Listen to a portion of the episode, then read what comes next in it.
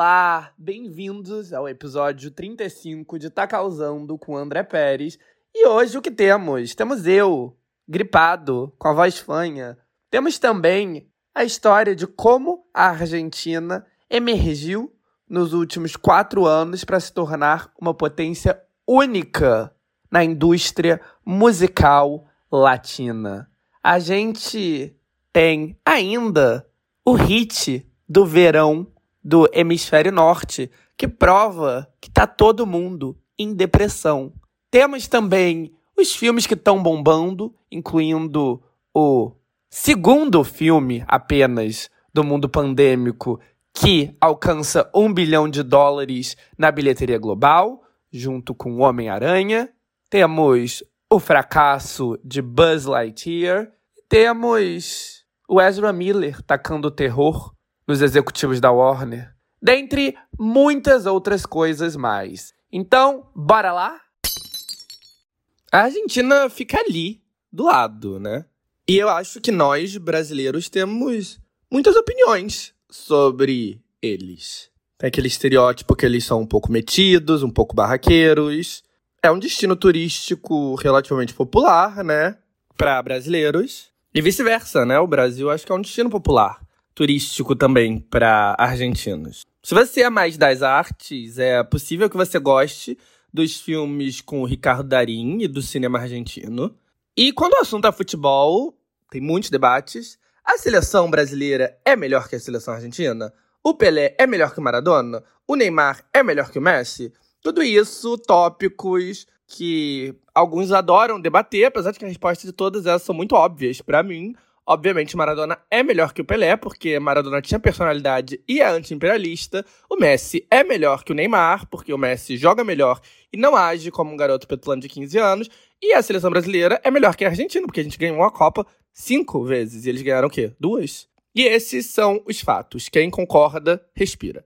Mas, assim, tirando breves observações baseadas em nosso conhecimento superficial dos argentinos, o fato é que a gente sabe muito pouco sobre eles. Apesar de que nós claramente nos sentimos próximos de alguma maneira. Não à toa a gente chama eles de hermanos. Mas o que realmente acontece por lá? O que causa? O que é popular? Pois bem, toda a América Latina existe um pouco a impressão de que a Argentina se considera superior e diferente dos demais países. Isso é toda uma discussão longa para se ter. É porque é um país mais branco, é porque foi um país muito rico no começo do século XX, é porque. Enfim, N razões. Mas o fato é que, pelo menos no gosto musical, isso não é verdade. Na música, a Argentina é um reflexo de todo o resto da América Hispânica e da Espanha também, né, que tem um gosto muito similar. Se é um hit no México, na Espanha, na Colômbia ou no Chile, provavelmente também vai ser um hit na Argentina. Sendo assim, claro, nada é maior nos últimos anos por lá do que o reggaeton. E no reggaeton, a Argentina sempre foi uma mera consumidora. Porque é o estilo mais popular do país, como é em qualquer país de língua hispânica, mas o país não cria nenhuma estrela do reggaeton. As estrelas do reggaeton são todas de Porto Rico ou, se muito, da Colômbia. A Argentina é a segunda maior economia entre os países de língua hispânica nas Américas, né? É a terceira maior no total. Eles têm um mercado cultural bem forte e como o mercado consumidor de música espanhol é um dos mais importantes. Apesar disso, mesmo antes do reggaeton estourar, a Argentina estava meio que ali coadjuvante. Era uma consumidora de música muito importante, mas sem capacidade de criar seus próprios artistas com alcance internacional. Se a gente for ver as grandes sensações latinas dos 2000, do fim dos 90, nenhuma delas vem do país, apesar de todas terem alcançado grande popularidade por lá. Então, da Colômbia teve a Shakira e Juanes, da Espanha, o Alejandro Sanz e o Henrique Iglesias, dos Estados Unidos, o Aventura e o lead singer da Aventura, o Romeu Santos, e também o Marc Anthony, do Porto Rico, Rick Martin, Luiz Fonsi, Cheyenne, da Guatemala, Ricardo Arjona, do México, Maná, Julieta Venegas, o pop romântico do Jesse e Joy, e outras. Da Argentina para o resto do mundo hispânico, foi tudo um pouco mais efêmero. Mas isso nem sempre foi assim, porque durante a década de 1980 e o começo dos 90, a Argentina revolucionou a música latina porque eram de lá que vinham todas as maiores bandas de rock. Inclusive a maior banda de toda a história da música em espanhol, o Soda Stereo, que é da Argentina. No Brasil a gente até consegue reconhecer uma música deles porque uma banda nacional fez uma versão popular dessa canção.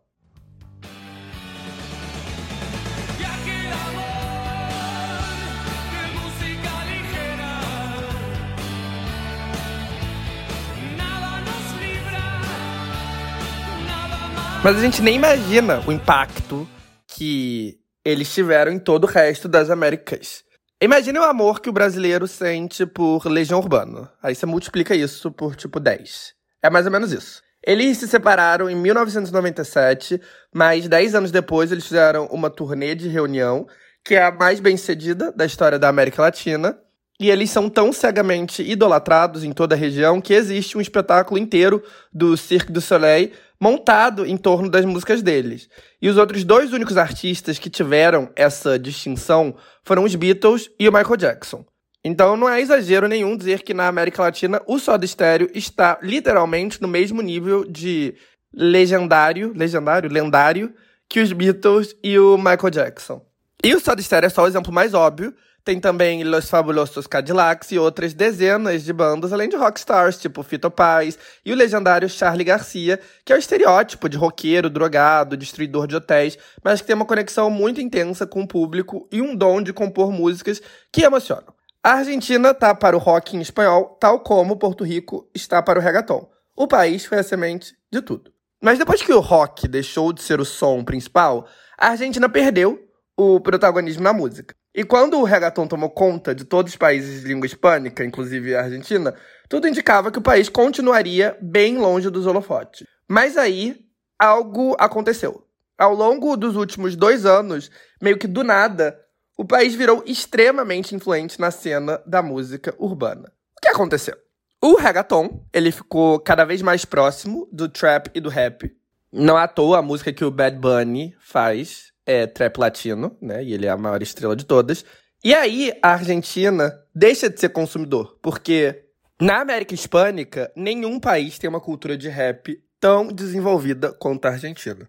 O interessante é que o rap argentino virou gigantesco totalmente à margem das gravadoras. Nas praças de Buenos Aires, porque Buenos Aires é uma cidade muito cheia de praças públicas e tal, concursos de rimas viraram enormes fenômenos entre a juventude ao longo dos 2000. El Quinto Escalón, um concurso de freestyle que acontece todos os domingos em um parque, que acontecia, perdão, todos os domingos em um parque no bairro de Caballito, em Buenos Aires, chegava a atrair 5 mil pessoas. E na internet, através do YouTube e das redes sociais, nomes da cena viravam superstars entre a juventude. Tudo isso de maneira underground. E o sucesso foi bem underground até uma música em específico, Louca, virar um fenômeno internacional da música latina. Manda video iguales más mientras se toca, yeah. Me dice que si hoy le llego que no puede esperar, yeah. Que se muere por mí, que quiere todo conmigo, que la vaya a buscar, yeah. Que la vaya a buscar, es una louca.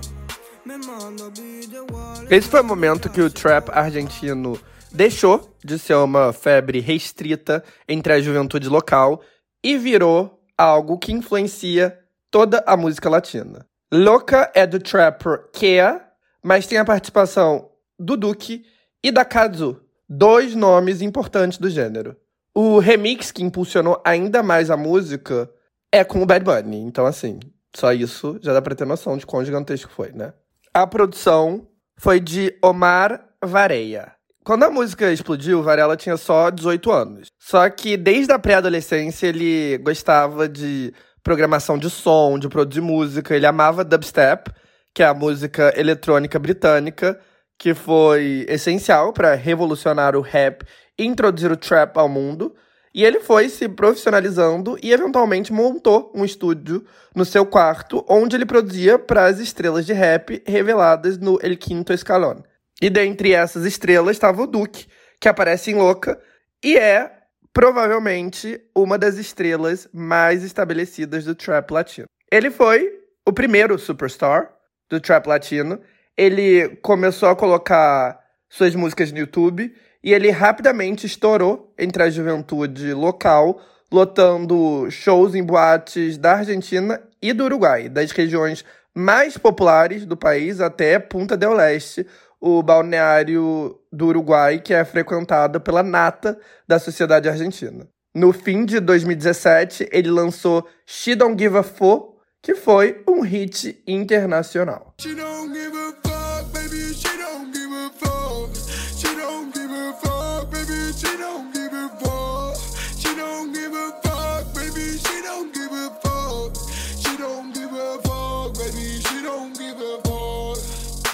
Soy un yonki loco por su coca. Aprovecha mis horas que são pouca. Quando passemos a porta, mi. O interessante do Duque, e algo que é muito perceptível na cena do trap local, aliás, eu acho que na música argentina como um todo, é um jeito meio anti-establishment. Uma vontade de ser o dono do próprio destino e de não negar suas origens. Duque não tem intenção de se mudar para Miami ou de deixar Buenos Aires. Mais do que isso, apesar de oferta de todas as grandes gravadoras, ele se recusou a assinar com qualquer uma delas e faz questão de se manter como artista independente. Ele afirmou algo tipo: tanto a Sony quanto a Universal me ofereceram um cheque em branco para assinar com eles, mas eu disse que eu não quero, que eu tenho mais fome de sucesso do que o prédio inteiro deles somados e que eu quero fazer isso sozinho. E o Duque tem 25 anos e ele não é muito tímido em relação às suas inseguranças, os seus problemas com drogas.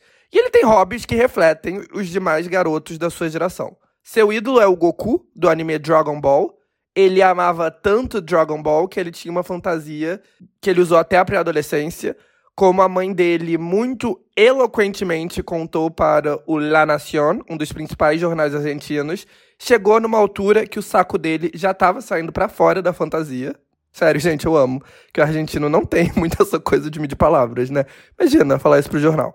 Aliás, outra coisa sobre a vida do Duque, que é pública, é que ele, durante a adolescência, tinha uma relação conturbada com os pais, principalmente com a mãe, porque ele basicamente vivia matando aula, jogando videogame fumando maconha. Hoje em dia ele segue próximo dos pais, e o pai, que é contador, inclusive é responsável pelas finanças e contratos dele, mas volta e meia ele ainda briga com eles. No mais, ele também é fanático de videogame, ele tinha um canal de game no Twitch e ele é amigo de influencers gamers famosos. E seu maior ídolo é o roqueiro Charlie Garcia, que nem gosta dele, aliás. Em 2018, o Duque fez uma apresentação na tradicional premiação Carlos Gardel, cantando Rockstar. Charlie, na hora de agradecer um prêmio que ele ganhou logo depois, deu uma alfinetada no garoto, dizendo que o autotune usado bastante no trap, tinha que ser banido. Algumas semanas depois, Duke disse que não estava nem aí se Charlie gostava ou não do trap, que ele seguia amando ele e que o melhor show da vida dele foi quando ele foi ver o roqueiro no estádio Vélez. Mas se Charlie não gosta dele, lendas latinas da nova geração não têm a mesma opinião. Bad Bunny, que é um dos grandes responsáveis pela disseminação do trap latino e gosta do trap argentino, é um fã. Benito chamou o Duque para colaborar na faixa Trap Rock and Roll Hablemos Mañana, que também tem o trapper chileno Pablo Chili e que está no seu ante-antepenúltimo álbum de estúdio, Yo Hago Lo Que Me Da La Gana. Numa entrevista com a Rolling Stone, o Duque falou não buscar fama e nem querer ser como estrelas teen da música latina que são moldadas pela indústria. Mas, assim, desde então, ele meio que deu um pouco o braço a torcer. Ele segue independente, sem ser afiliado a grandes gravadoras. Mas entre as suas colaborações nos últimos anos, estão feats com artistas pop, como a participação na música Dos 50 do duo pop Mia, formado por dois jovens que são estrelas teen. E o remix ainda contava com Tini Stossel, o fenômeno do pop reggaeton que foi revelado pelo Disney Channel. Mais recentemente, ele fez um feat com o grupo pop colombiano Morat, que não é exatamente teen, mas é bem comercial. Só que o público parece ter aprovado. Ambas as músicas foram sucesso. Em meio disso, ele segue com seus reggaetons trap, como o hit recente Si Quieres Frontear. No ano passado, ele foi o artista mais ouvido do Spotify da Argentina.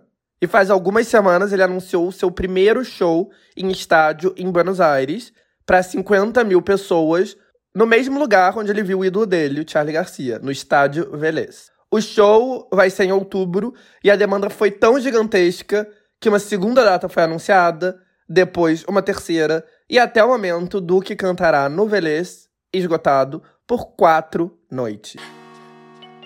Quiero un Felipe Pater, roble Cartier para no ver la hora. Siempre sé lo que hay que hacer, duplico otra vez, un poco el dólar. Viven pendiente mi ne, mi plato, mi ex, ya no para el Lola. No me gustaron sus reglas y fue igual troqué el otro día en el Lola. Me puse la Gucci con un short de Nike, puso cadena, estoy que goteo. Sigo volando ciudad en ciudad, tumbando el club, ya no paraneo. Con cara de que nada va a salir más, soy un rockstar, estoy que goteo. Estoy donde ya les dije que iba a estar, ustedes donde están no lo veo.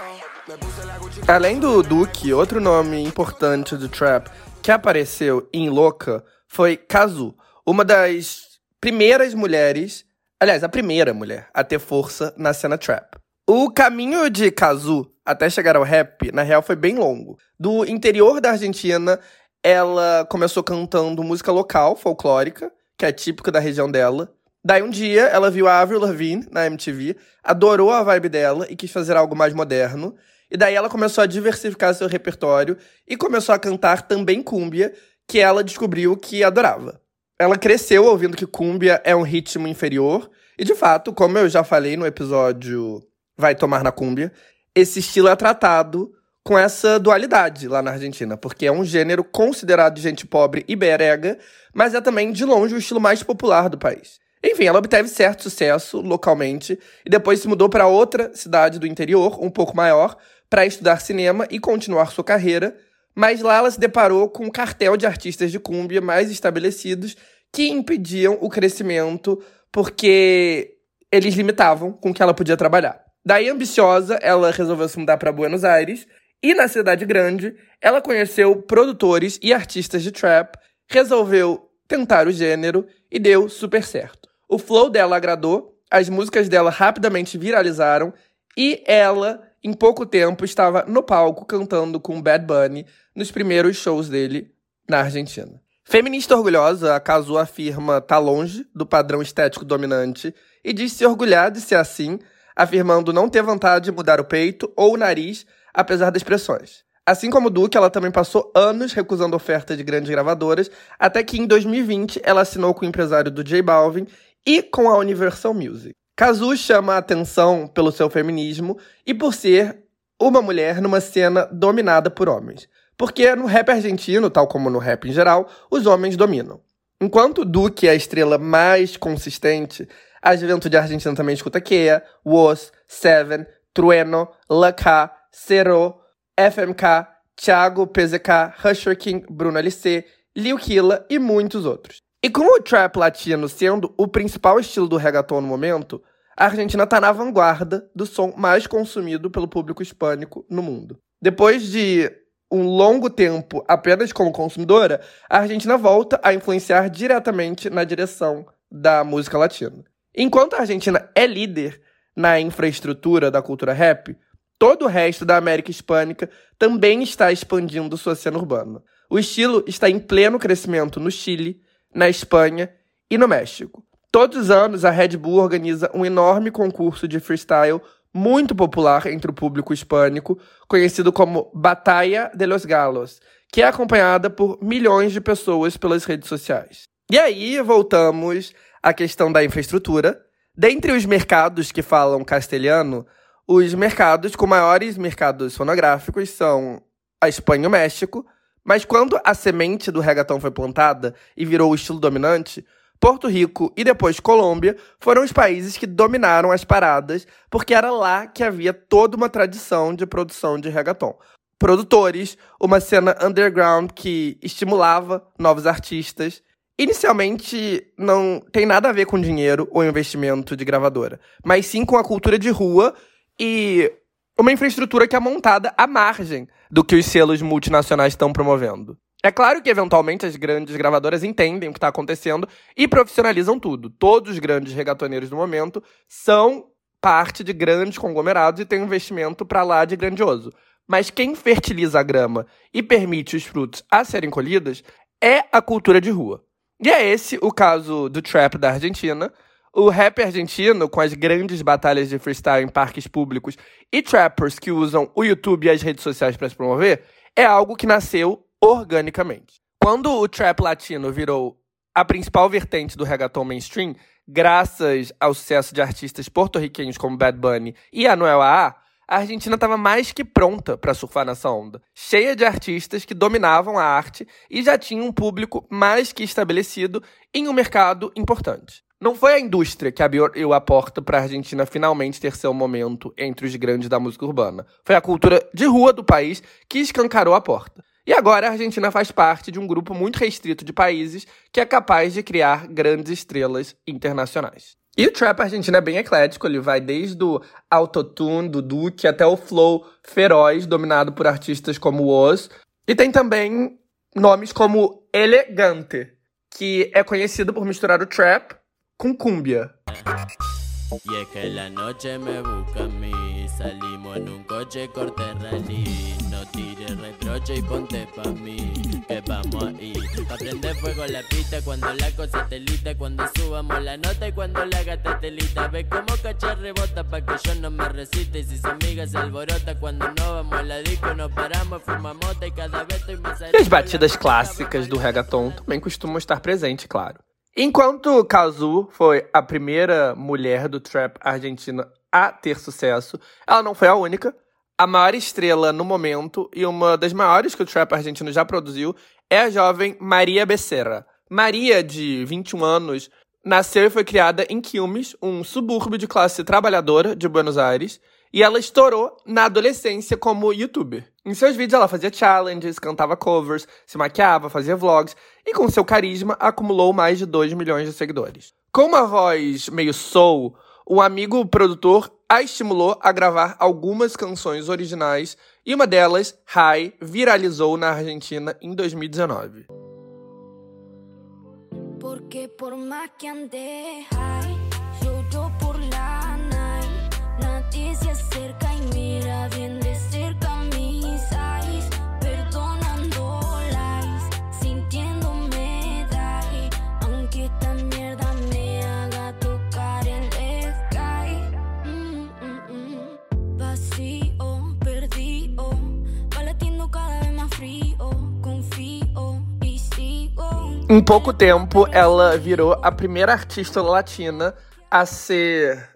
contratada pela estadunidense 300 Records, que representa, entre outros, Megan Thee Stallion. Rai ganhou um remix com a espanhola Lola Índigo e a sensação pop Tini Stossel e viralizou na América Latina ao longo de 2020. As músicas da Maria eram urbanas, porque elas tinham clara influência do trap e do R&B, mas ela tem uma voz melódica e soul, então ela, né, é mais cantora do que trapper. Mas o trap foi o que foi essencial para catapultá-la para a fama e a transformar na artista mais badalada da Argentina. Depois de High, seu segundo grande hit em seu país foi Confiésalo, uma colaboração com o trapper Husher King, que na época também era seu namorado. E aí, em 2021, ela soube mesclar o trap com o urban pop, lançando um hit atrás do outro. Animal com a Kazu, Te Necessito com Kea, Casa-me com Thiago PK. A música solo Acaramelau foi outro sucesso que excedeu todas as expectativas. Desde então, Maria continua bombando. Ela teve um término meio controverso com o Husher King, o ex-trapper dela. Uma fofoca interessante, inclusive, que quem sabe eu conte no futuro. E ela fez uma música sobre isso, chamado Ojalá, que atualmente é uma das músicas mais populares do país. Só que nem tudo foi apenas rosas na carreira dela, porque teve um momento que ela causou fúria e uma pequena polêmica na Argentina quando ela publicou em seu Instagram que estava trabalhando com o produtor Ovi on the Drums. Colombiano, Ovi on the Drums é um dos produtores mais badalados do momento.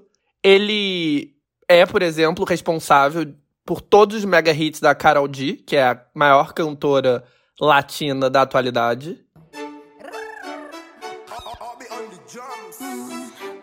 Então, assim, não devia ter nada minimamente controverso em trabalhar com ele, porque, enfim, um produtor de sucesso. Mas, entre os fãs de trap na Argentina, Ovi on the Drums é considerado um dos maiores vilões de todos, porque ele é responsável pelo fim prematuro da carreira do trapper mais bem-sucedido de todos na Argentina, Paulo Londra. Nascido e criado em Córdoba, Paulo começou como todo mundo, participando de batalhas de freestyle em sua cidade e em Buenos Aires. Em janeiro de 2017, ele lançou a música Relax, produzida com um amigo. Foi um sucesso viral imediato. Todas as suas músicas seguintes viralizaram nas redes e rapidamente ele foi contatado pelo Ovi on the Drums. Junto com o Ovi e um sócio, ele fundou a gravadora Big Liga e em menos de um ano, desde o lançamento de Relax, ele tinha se mudado para a Colômbia para produzir músicas com o produtor. E foi um sucesso de imediato. Condenado por El Millón, a primeira música fruto da colaboração foi gigantesca. No sé qué le pasa a esto. Dicen que no ganan, pero yo ni juego a eso. Hagan lo que quieran, yo en esa nunca me meto. Mientras miran nuestro juego, ya creamos algo nuevo. ¿Por qué? Porque ahora tengo un estilo que más cabrón. Le cobró la rentaja hasta Don Ramón. No me venga a tirar siete Terbopol. Las llenas nunca pueden con Rey León.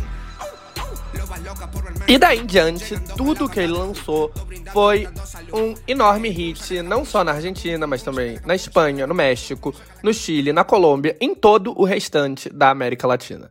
Aliás, ele quase estava chegando no nível do Bad Bunny, com absolutamente todos os seus singles sendo sucessos gigantescos. Nena Maldición, Dímelo, Chica Paranormal, Adán e Eva, Forever Alone, talvez a colaboração com a Beck de Quando a TBC, a com o Piso 21 Te Amo.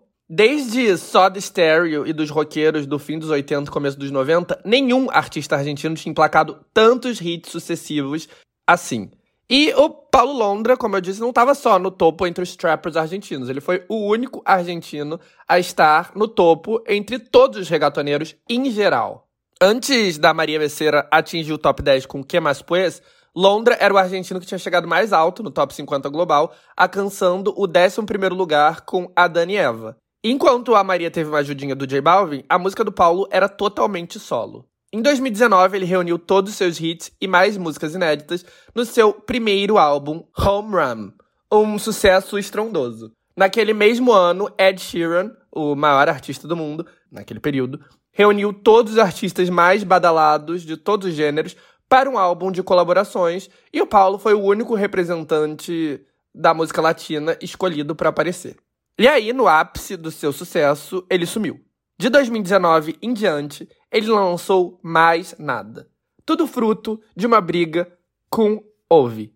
Como ele publicou em suas redes em maio de 2020, ele fez uma associação com Ovi e cofundou um selo independente para seus lançamentos. Mas, de acordo com Paulo, ele foi pressionado a assinar um contrato que fez com que ele perdesse royalties e, mais grave, possibilitou que Ove e seu sócio assinassem, em nome dele, um contrato com a Warner Music que, diz ele, ele nunca concordou em assinar. Se sentindo injustiçado, ele resolveu interromper a carreira logo depois do lançamento do primeiro álbum e entrar em uma briga judicial que, basicamente, o forçou em um hiato na qual ele ficou durante anos. O relato viralizou e gerou enorme comoção.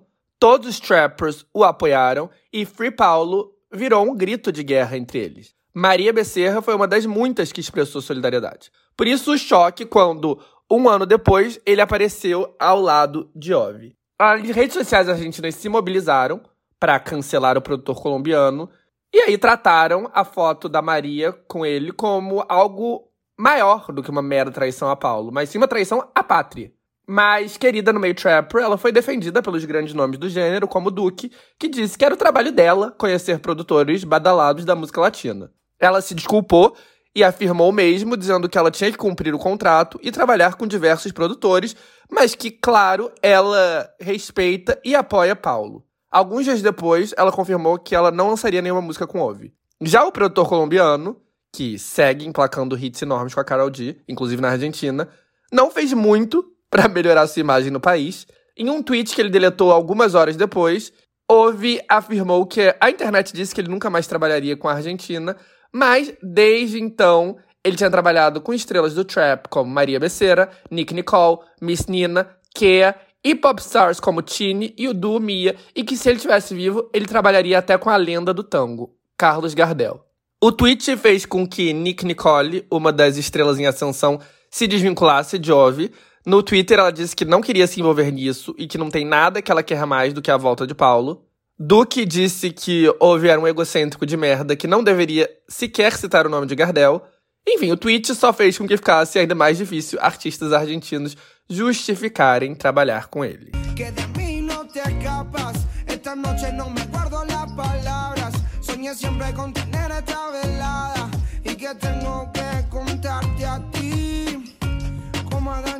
Tengamos nuestro pecado. Como dos ladrones, un secreto bien guardado. Un camino y un destino asegurado. Donde estos fugitivos se han amado. Como Adán y Eva, tengamos nuestro pecado. Como dos ladrones, un secreto bien guardado. Mas a história de Paulo teve um final feliz.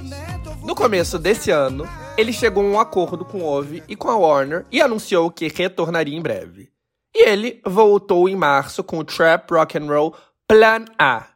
E assim, Paulo se mostrou numa liga totalmente diferente de qualquer outra estrela do gênero, porque ele conseguiu algo que apenas o Bad Bunny é capaz, estrear em primeiro em absolutamente todos os países de língua hispânica. Na Argentina, claro, onde ele quebrou recorde, mas também no Chile, Colômbia, Espanha, México, em todos os países mais. De novo, não é exagero dizer que, desde Bad Bunny, ninguém causava tanta comoção assim. A interrupção da carreira dele no ápice claramente gerou fortes emoções muito além do país dele. Agora a grande questão é se ele vai conseguir sustentar esse momento.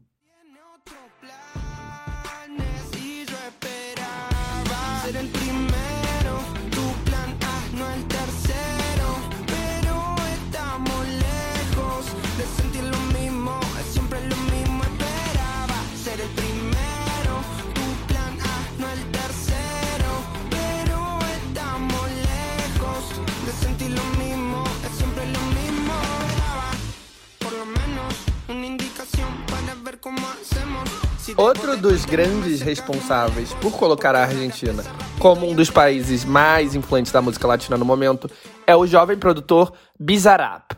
Frequentador de batalhas de freestyle, o DJ e produtor ficou amigo de vários nomes importantes do trap e começou chamando a atenção graças aos seus remixes. Em 2018, ele começou o projeto Freestyle Session, onde ele gravava rappers em ascensão, gravando rimas em cima das suas batidas. De imediato, as sessions foram um sucesso no YouTube, mas a coisa chegou a outro nível no ano seguinte, quando o Freestyle Session do rapper Trueno virou um fenômeno imparável, levando a carreira do artista, do Trueno, a outro patamar e atraindo mais atenção ao canal do produtor.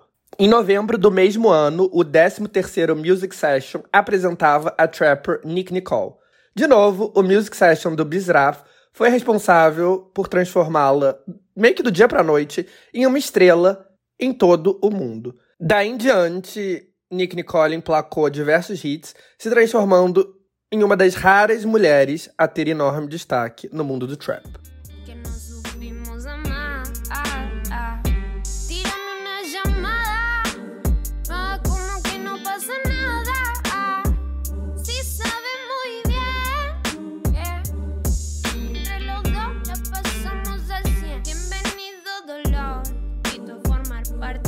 Depois de ver a mágica que Bizarrap fez nas carreiras de Nick Nicole e de Trueno, o interesse nos music sessions já tinham chegado em toda a indústria.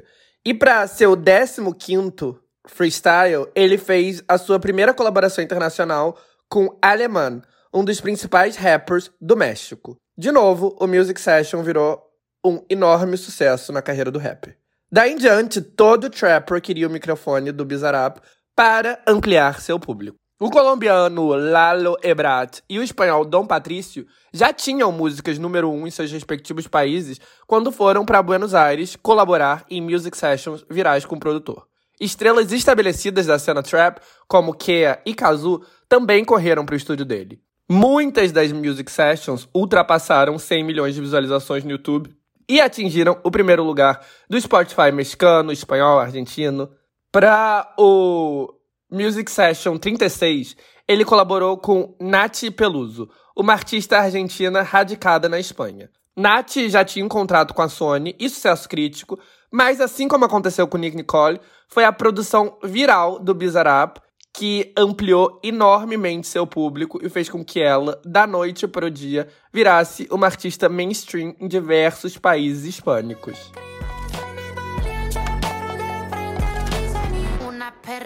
Sorprendente, curvilínea y elocuente, magníficamente colosal. Extravagante y animal. La que sabe se aprovecha. A tu cucu yo le doy mecha. Que te guste es normal. Me buscaste lo tu historial. No puedo evitar ser maravilhosa. Dame la golosina que te Da Nath Peluso em diante, o interesse nas music sessions do Bizarrap eram tão gigantescos quanto, sei lá, o lançamento de uma música nova do Bad Bunny. Pro volume 37 e pro 38, ele apresentou dois nomes estabelecidos na Argentina, ICA e Elegante, pro mundo, dando a eles hits pan-latinos. Pro volume 39 e 40, ele trabalhou com rappers em ascensão estadunidenses, mas que são latinos, que cantam em espanhol, dando os maiores hits da carreira de Snow the Product e de Eladio Caron. No volume 41 do Bizarrap Session, uma novidade, até então ele trabalhava apenas com nomes em ascensão ou, no máximo, nomes estabelecidos na cena trap argentina ou de algum país. Dessa vez, porém, o microfone dele foi para Nick Jan, um dos maiores regatoneiros da última década. Que apesar disso tá meio que em decadência. Desde 2018 ele não tinha um grande hit. Aí que fica claro a mágica do Bizarrap, porque o freestyle session dele estreou direto no topo na Espanha e na Argentina. E é exatamente isso que deixa o freestyle session fresh você nunca sabe quem vem por aí. Pode ser alguém super bem estabelecido, tipo Nick Jan ou Anuel AA. Um nome em ascensão ou de nicho, tipo rapper dominicano, nova-iorquino Chucky 73. Pode ser uma estrela local, tipo o rapper marroquino catalão Morad, bem popular na Espanha, que acaba, através do Bizarrap, sendo apresentado para o mundo. Pode ser um artista fora dos moldes, tipo a rapper lésbica das Canárias PTZ, ou o artista trans não binário porto-riquenho Viano Antilano, que, de novo, conseguiram hits enormes e exposição mainstream graças à plataforma do Bizarrap. Pode ser uma estrela do trap argentino, tipo Thiago PZK, e pode, inclusive, ser o encontro mais aguardado de todos. Como foi o caso do freestyle número 50, ou melhor, número 23, que foi com ninguém menos do que com Paulo Londra. Como a maior estrela da história do trap argentino, e ainda com uma história engajante de sucesso meteórico seguido por hiato forçado, muitos esperavam que o retorno de Londra fosse com o freestyle do Bizarrap, que é não só né, uma das maiores plataformas da música em espanhol atualmente, como também é fruto do mesmo fenômeno que deu origem ao Paulo, que é o trap argentino. No fim, o aguardado retorno foi mesmo com uma música solo, mas em abril os dois se reuniram para uma session que levou as redes sociais da Espanha e da América Latina à loucura. O hype desse encontro, aliás, vinha desde o começo de 2020, quando teve uma sequência de freestyle sessions com o colombiano Lalo Ebrard e com o argentino Dani Riba. Esses freestyle sessions foram intitulados número 22 e 24, apesar de serem consecutivos. Ou seja, o Bizarrap pulou o número 23, que é o número da sorte do Paulo Londra. E vários meses antes, Londra já tinha comentado no Instagram do produtor pedindo para ele reservar a sessão 23 para ele. Só que quando chegou a sessão 23, o Paulo estava no meio da sua disputa judicial com a Big Liga, que forçou a interrupção da sua carreira.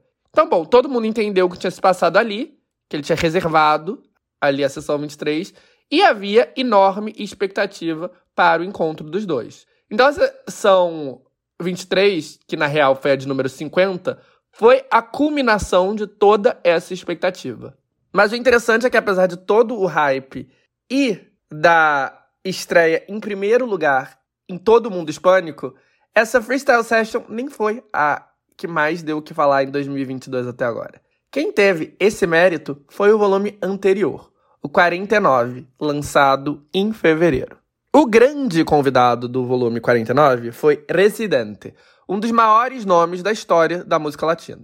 Como vocalista e letrista da banda Caia 13, Residente quebrou todos os paradigmas do reggaeton e do hip hop alternativo latino, ganhando todo o Grammy que ele foi indicado e fazendo com que musical snobs que consideravam o estilo porto-riquenho como inferior prestassem atenção e o aplaudissem. Altamente politizado e de esquerda, ele marcou não só pelo sucesso das suas músicas, mas também por ser um intelectual, um ativista dos direitos dos latino-americanos e um defensor da independência de Porto Rico, que até hoje segue uma colônia dos Estados Unidos. Mas o motivo pelo qual o freestyle causou tanto não teve nada a ver com isso. No ano passado, em setembro, quando o Grammy Latino anunciou seus indicados, J Balvin, é um dos maiores regatoneiros, protestou por ter sido esnobado nas categorias principais, dizendo que a premiação queria que os artistas de reggaeton fossem cantar, porque eles são populares, mas não os dava o reconhecimento legítimo. E ele incentivou aí um boicote.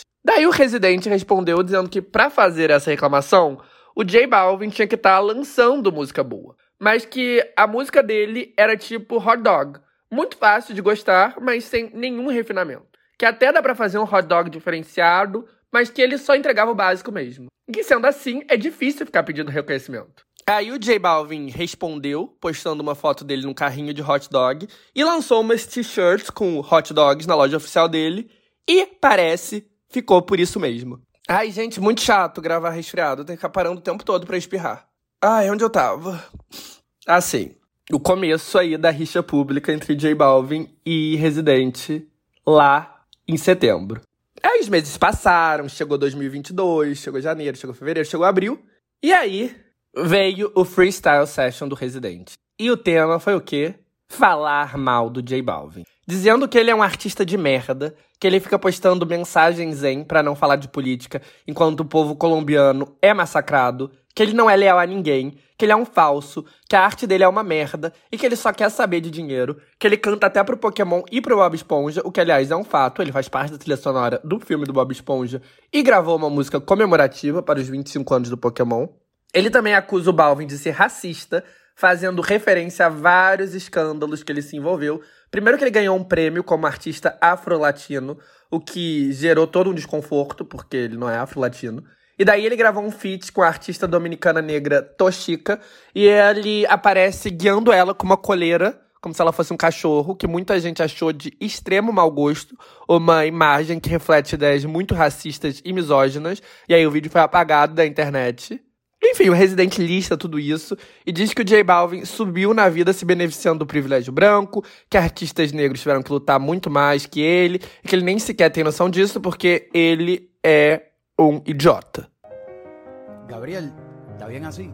Mm, en verdad está bien mierda, cabrón. Pero si le tiras a Balvin, puede ser que me guste. No, a Balvin no, cabrón. Es un bolón ese cabrón. Bueno, dale. Voy a rebajarme con un bobolón que le canta a SpongeBob y a Pokémon. La copia de un clon, el Logan Paul del reggaetón. Esto es más bajo que eyacular sin erección, como le dicen por ahí. Josecito, no tienes calle, por eso tienes los nudillos blanditos. Con solo un video entierro a este becerro y lo pongo a subir fotos con su perro. Este cobarde corderito mancebo es como un desayuno vegano sin huevo. El pueblo luchando los tipo E bom, gente, quem não gosta de uma treta, né? Eu gosto, não vou mentir. Então, o freestyle do. Freestyle. Ai, gente, não dá. Mas, então, o freestyle do Residente, onde ele destrói o J Balvin, foi o elixir dos deuses para as redes sociais hispanohablantes. E assim, foi divertido, sim, ver o J Balvin sendo destruído, porque o Balvin é um artista importante, bem cedido, Medellín, a cidade dele, foi o primeiro lugar fora de Porto Rico que virou um ponto, um polo importante do reggaeton. E ele, o Maluma, o Sebastião Yatra e a Carol D foram alguns nomes que surgiram disso, revolucionando o cenário musical colombiano e o cenário musical latino como um todo. E J Balvin era bom no que ele fazia. Tinha uma época que ele tentava ser um pouco o Kanye do reggaeton, trazendo uma estética mais avant-garde pro reggaeton. O Takashi Murakami fez a capa de um dos álbuns dele. Teve um álbum colaborativo que ele fez com o Bad Bunny, sacando muito bem que o Benito era um fenômeno único, antes de ser tão óbvio assim. Só que ele também se perdeu na hipercomercialização. Como a Anitta, começou a ficar claro que o amor por dinheiro e por atenção era bem maior que o amor à arte. E para mim isso ficou claro com o flood de lançamento dele em 2021. Não é exagero dizer que não teve uma semana do ano que ele não lançou uma nova música. E aí, saturou, né? E ainda tem essa coisa irritante que os regatoneiros colombianos são todos de direita. Então, na minha opinião, mereceu sim ser destroçado. E o Residente foi atrás dele de uma maneira tão hábil que não restou nada pro J Balvin, senão aceitar ficar quieto, porque ele não tinha como dar uma resposta à altura. Mas bom, o residente lá de Porto Rico é extremamente político. Algo raro no mundo das grandes estrelas latinas que preferem se abster ou se alinhar à direita maiamense, que afinal de contas é onde grande parte deles reside. E no trap, qual é a situação? O rap e o trap podem ser inerentemente políticos ou não. O atual rap dos Estados Unidos não costuma ser, por exemplo. Na Argentina, como eu comentei no episódio especial Vai Tomar na Cúmbia, a situação é mais complicada, porque é um país historicamente polarizado, onde os liberais e os peronistas se odeiam e onde mexer nesse vespeiro pode significar ficar eternamente associado à política e ser muito odiado por 50% do país. Mesmo assim, o rock argentino, que é o gênero mais amado do país, tem um legado de envolvimento nessas questões. Já as novas estrelas do trap podem falar de machismo, de racismo e de questões estruturais, principalmente as trappers mulheres, como a Kazu. Agora, se alinhar à esquerda ou à direita explicitamente, isso todo mundo tem medo de fazer. Mas tem uma exceção. E essa exceção, apesar do clima eterno de guerra civil no país, obteve enorme sucesso mainstream por lá. E eu tô falando do WOS, ou Valentin Oliva, um dos trappers mais badalados e respeitados da Argentina, de apenas 24 anos de idade. A ascensão do Oz foi basicamente porque ele é muito foda. Desde o começo da adolescência, ele sempre se destacou em qualquer batalha de rap que ele participou, já tendo ganhado inúmeros El Quinto Escalão desde que ele tem, tipo, 13 anos de idade. Depois ele ganhou várias batalhas profissionais e ele finalmente ganhou a Red Bull Batalha de los Gallos, uma competição que, como eu já disse, não só tem enorme impacto na Argentina, mas em toda a Iberoamérica, porque ela é intralatina e também inclui a Espanha. Em seu discurso de vitória, ele já mostrou a que veio, criticando o então presidente neoliberal Maurício Macri. Em 2019, depois de se consolidar como um dos maiores nomes da cena local, ele lançou de maneira independente seu primeiro álbum, Caravana, um álbum político e que desconstruía o mito da meritocracia. A música mais política de todas, Canguro, ou Canguru, foi direto pro topo das paradas locais. O álbum, como um todo, foi um grande sucesso, provando que dá para militar e ser um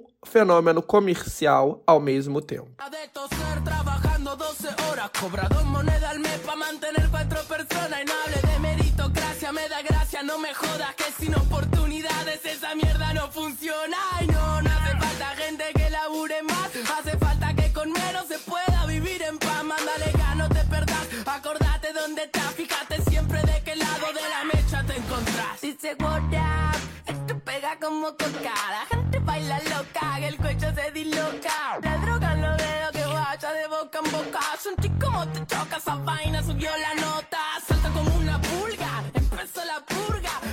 Apesar disso, ele não se considera militante.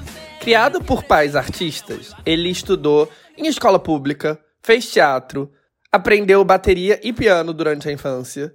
Aos três anos de idade, ele já estava nas ruas, junto com os pais, nos enormes protestos contra neoliberalismo que a crise histórica de 2002 desatou no país. Ele também participou de ocupações de sua escola para protestar por maiores verbas. E hoje em dia o Valentim é um superstar da música, mas segue se considerando um pibe del barrio, um garoto das ruas de classe trabalhadora de Buenos Aires. Sua missão na cena urbana é, de acordo com ele, voltar ao básico. Ele não quer ser um superstar do trap como todos os demais. Ele quer fazer o rap tradicional, mas ele não tem medo de mesclar estilos, apesar de fugir do caminho mais tradicional, que é fazer, né, uma coisa mais reggaeton, apesar de que ele cita o Bad Bunny e outros ícones do estilo como inspiração. O último single dele, Arancamelo, é quase uma balada acústica sobre vulnerabilidade e dores de amor. E alcançou o primeiro lugar nas paradas argentinas.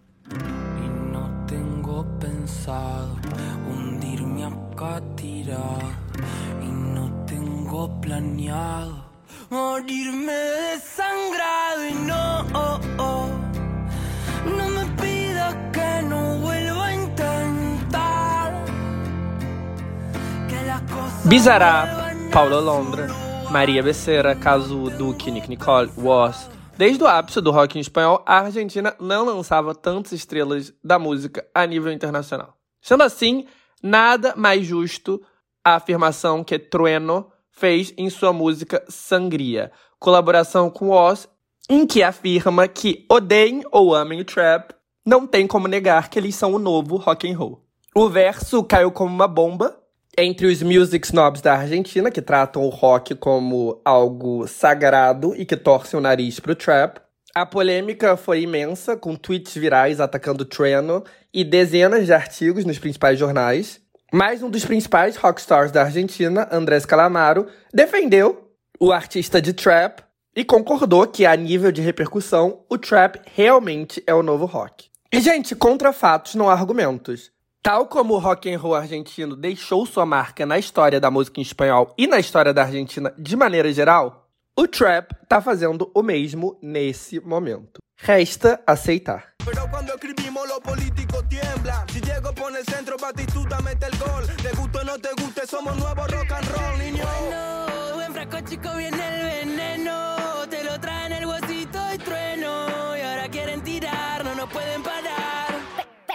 Soy de barrio, yo soy mi jefe, mi horario.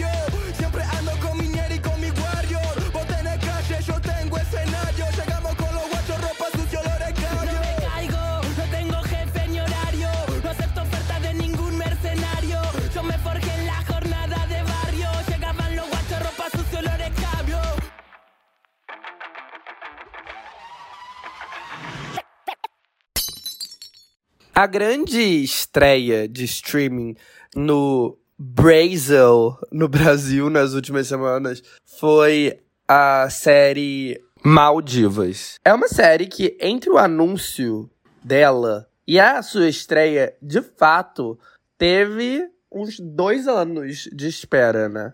De maneira que eu senti que quase que ela perdeu o timing. Lá em 2020, quando a série foi anunciada, foi meio explosivo, porque era o primeiro projeto da Bruna Marquezine no serviço, fora da Globo, e coestrelaria Manu Gavassi, que na época era tipo uma It Girl, porque era meio que o, o período pós-BBB. E assim, a amizade Manu e Bruna também foi algo que ficou super em evidência naquele período. E, além disso tudo, a série tinha um elenco cheio de rostos reconhecíveis. A Carol Castro, a Sharon Menezes, o Kleber Toledo, a Natália Klein. A Natália Klein, além de atuar, é a roteirista e criadora e produtora executiva da série. E ela é conhecida pela comédia Minha Adorável Psicose, que eu nunca vi, mas falam super bem. E é por isso tudo que eu digo que quase perdeu o time. Quase porque algo com estrelas tão chamativas e com uma equipe habilidosa por detrás, disponível num serviço de altíssimo alcance como a Netflix, não tem como perder o timing de verdade, né? Se for algo bom, vai fazer sucesso. E quando eu falo equipe habilidosa, eu tô falando mais do que o elenco da criadora. A direção é do José Alvarenga, super experiente. A preparadora de elenco é a Fátima Toledo, que apesar de um pouco polêmica, né? Teve umas polêmicas relacionadas a ela nos últimos anos. É a mais respeitada, é a mentora do Wagner Moura, ela que treinou o elenco de Cidade de Deus. E a Natália Klein parecia saber muito bem o que ela queria fazer. Eu vi uma entrevista com ela e ela falava que assim, ela tinha um desejo de fazer uma série para Netflix e antes dela ter a ideia, ela tinha esse objetivo e aí tudo se alinhou e ela estudou o algoritmo do serviço para desenvolver algo que causasse, sabe? E aí ela optou por fazer algo que ela considera raro no Brasil, que é a mistura de gêneros. É uma coisa que tem comédia, tem elementos policiais, mistério, drama. Com um elenco mega chamativo, o hit tava pronto.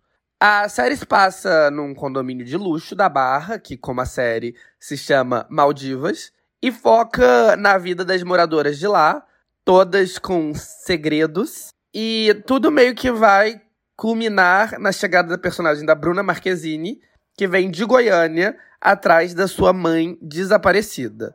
A mãe dela, ela descobre, mora no Maldivas e tá vivendo uma nova vida, apesar dela ter um passado turvo, que a obrigou a abandonar a filha, que foi criada pela avó. A gente não sabe porquê, a gente não sabe direito o que aconteceu. Aí, junto com a chegada da Bruna, tem um incêndio no apartamento da mãe dela, na qual ela morre. Só que o incêndio foi criminoso e as suspeitas são as moradoras, que todas têm algum motivo pelo qual elas poderiam querer ver ela morta. Tá, aí assim que saiu, eu tava curioso e eu vi os dois primeiros episódios e eu achei um grande problema. E esse grande problema era a série.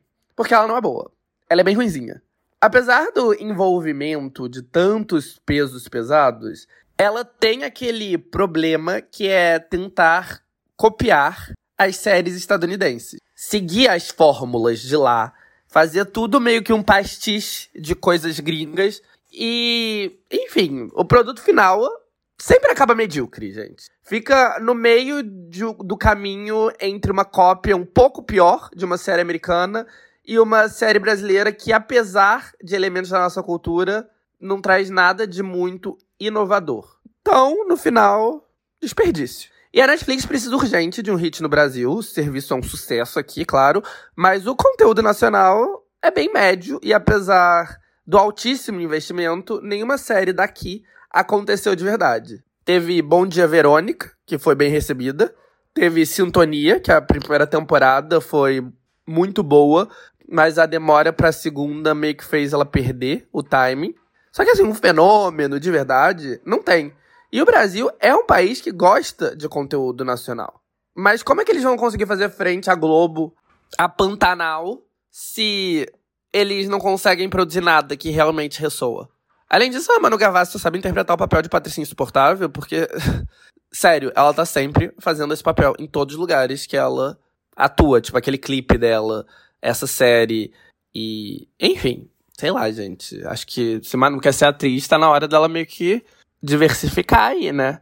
Mas bom, Malvinas, com um elenco bem chamativo e produção bem feita, não deve ser um fracasso. A história não é nada de demais, mas é de fácil consumo. Mas, no grande esquema das coisas, é uma produção que não acrescenta em nada.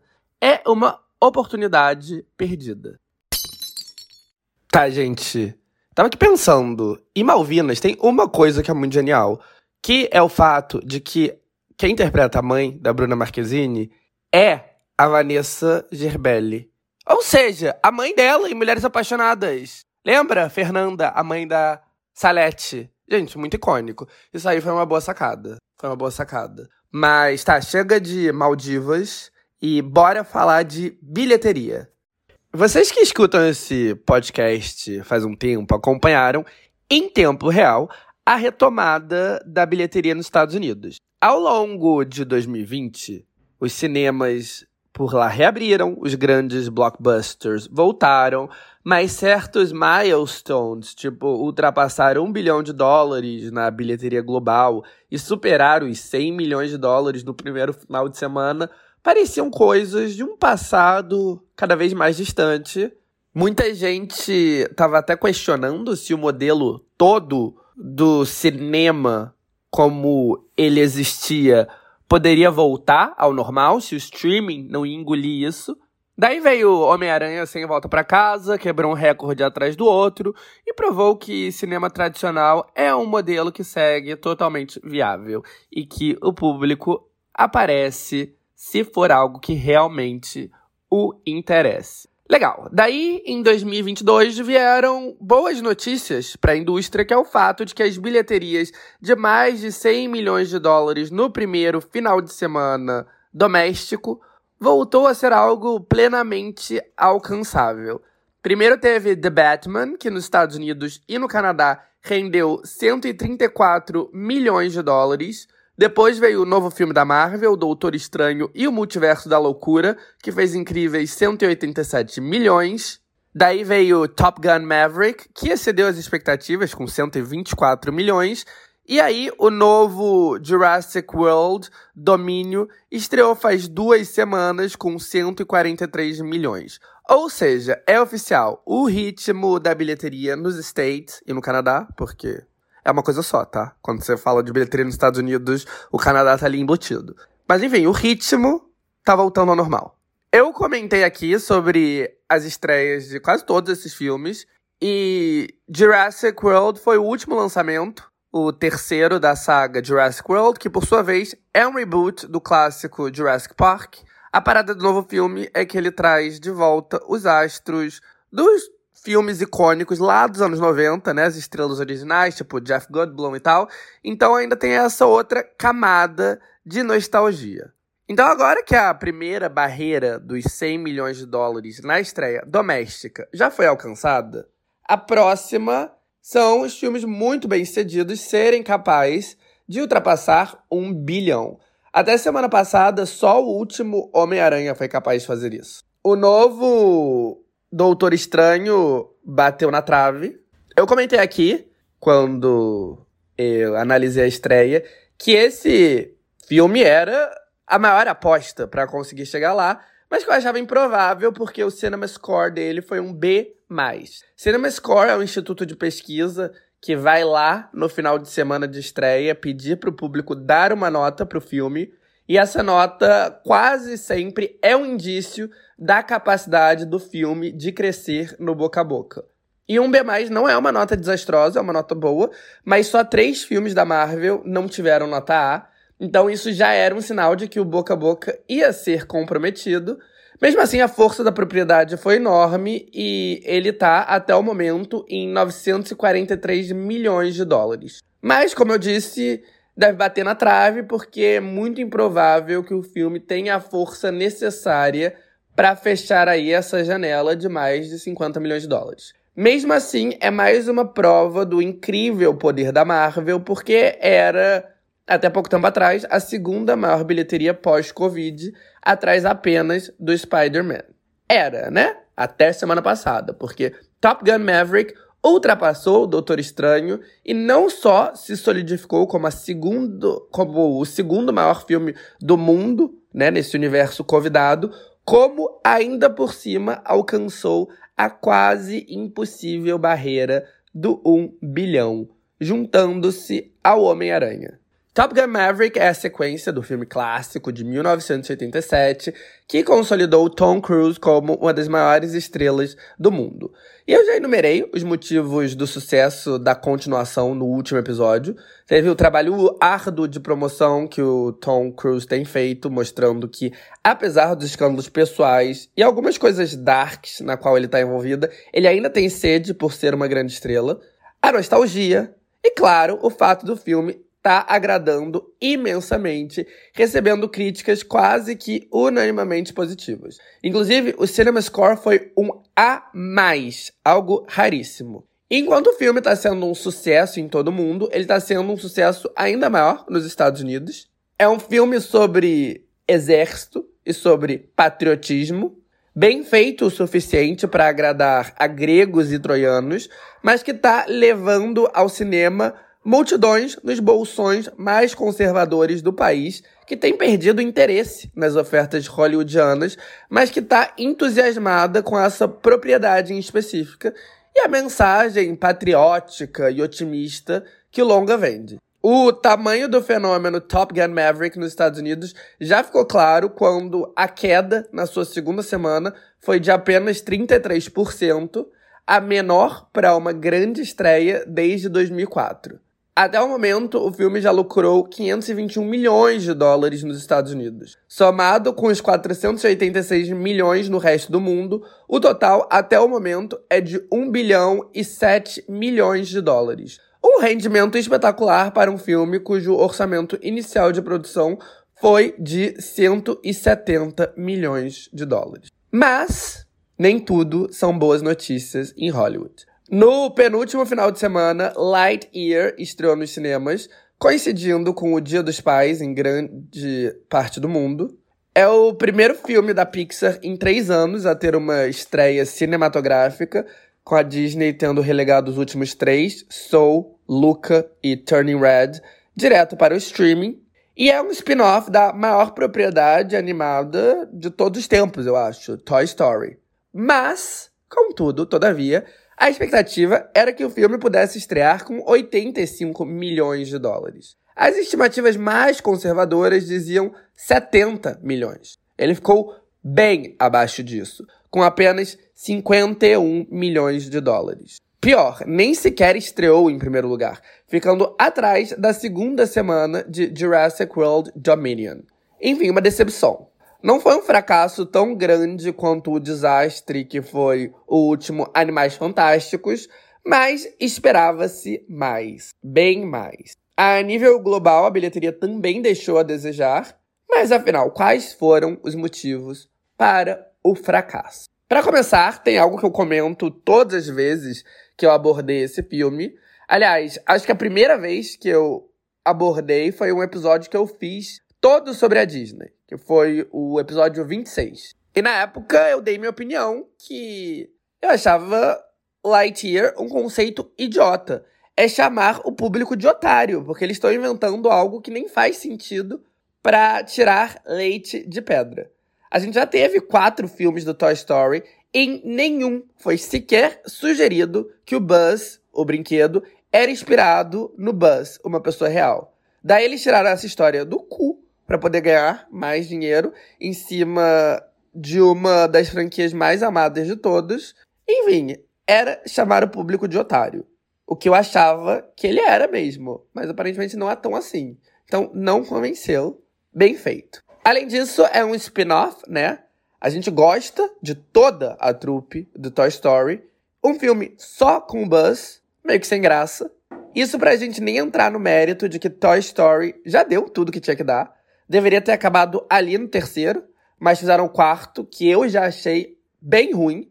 Mas enfim, lucrou um bilhão de dólares, então eu devo estar na minoria. Eu li algumas análises de jornalistas dos Estados Unidos sobre o motivo do desempenho fraco, e eu acho engraçado que eles nem ousam mencionar um dos motivos que me parece óbvio que também influenciou. Parece que tá todo mundo querendo tapar o sol com a peneira.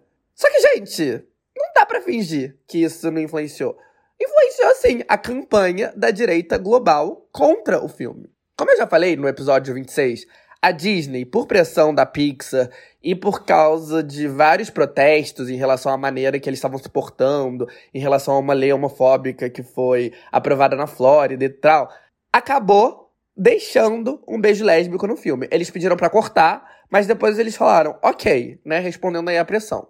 É um selinho dura segundos, nem é o foco da cena, mas é claro que isso gerou um moral panic na direita, tanto dos Estados Unidos quanto do mundo todo, que começou a alertar para que os pais não levassem os filhos para o cinema.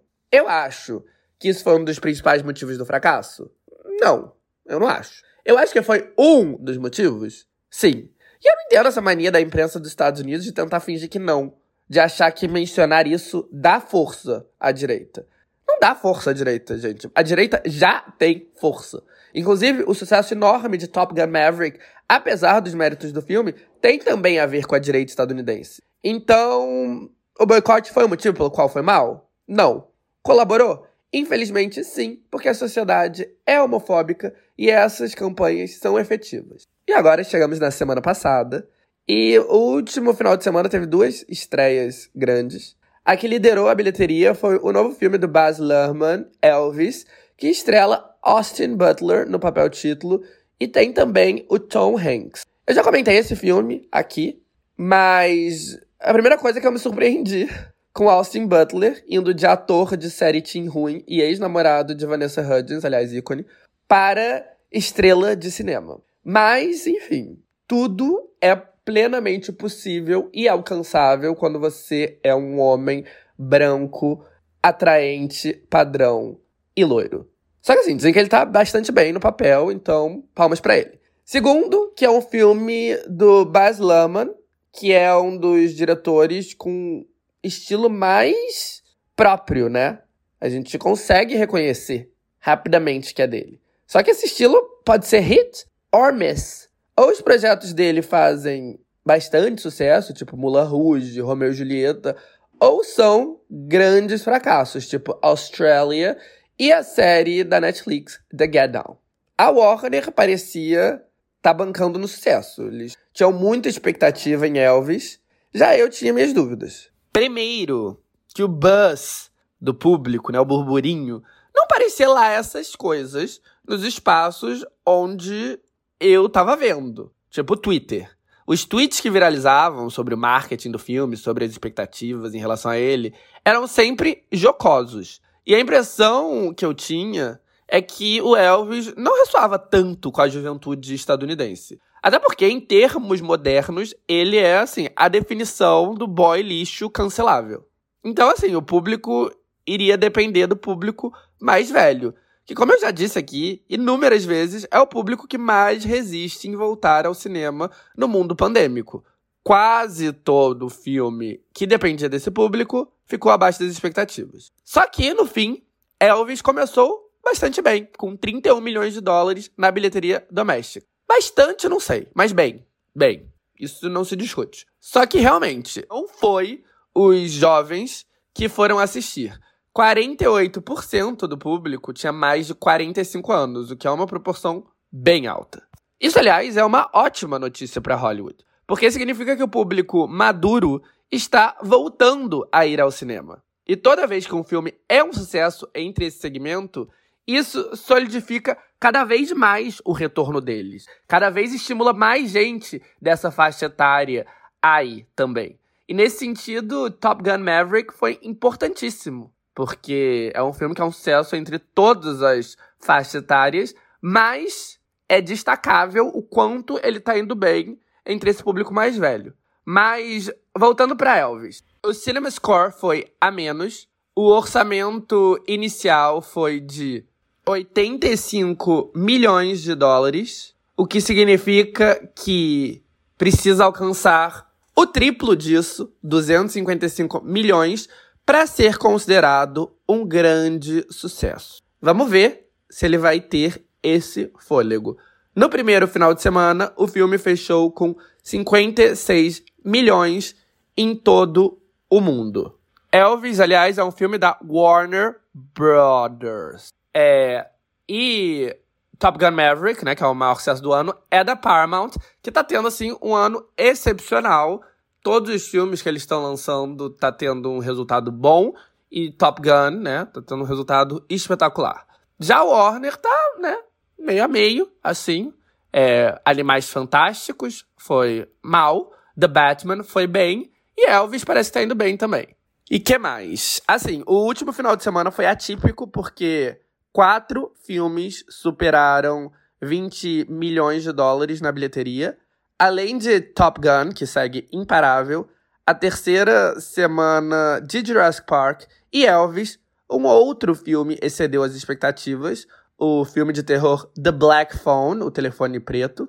Estrelado por Ethan Hawke, o longa teve críticas positivas e parece que empolgou o público com 23 milhões de dólares arrecadados nos Estados Unidos e no Canadá. Sendo que a produção foi de apenas 18 milhões de dólares. Então, assim, vai dar lucro. O Cinema Score foi B, que é bem alto para um filme de terror.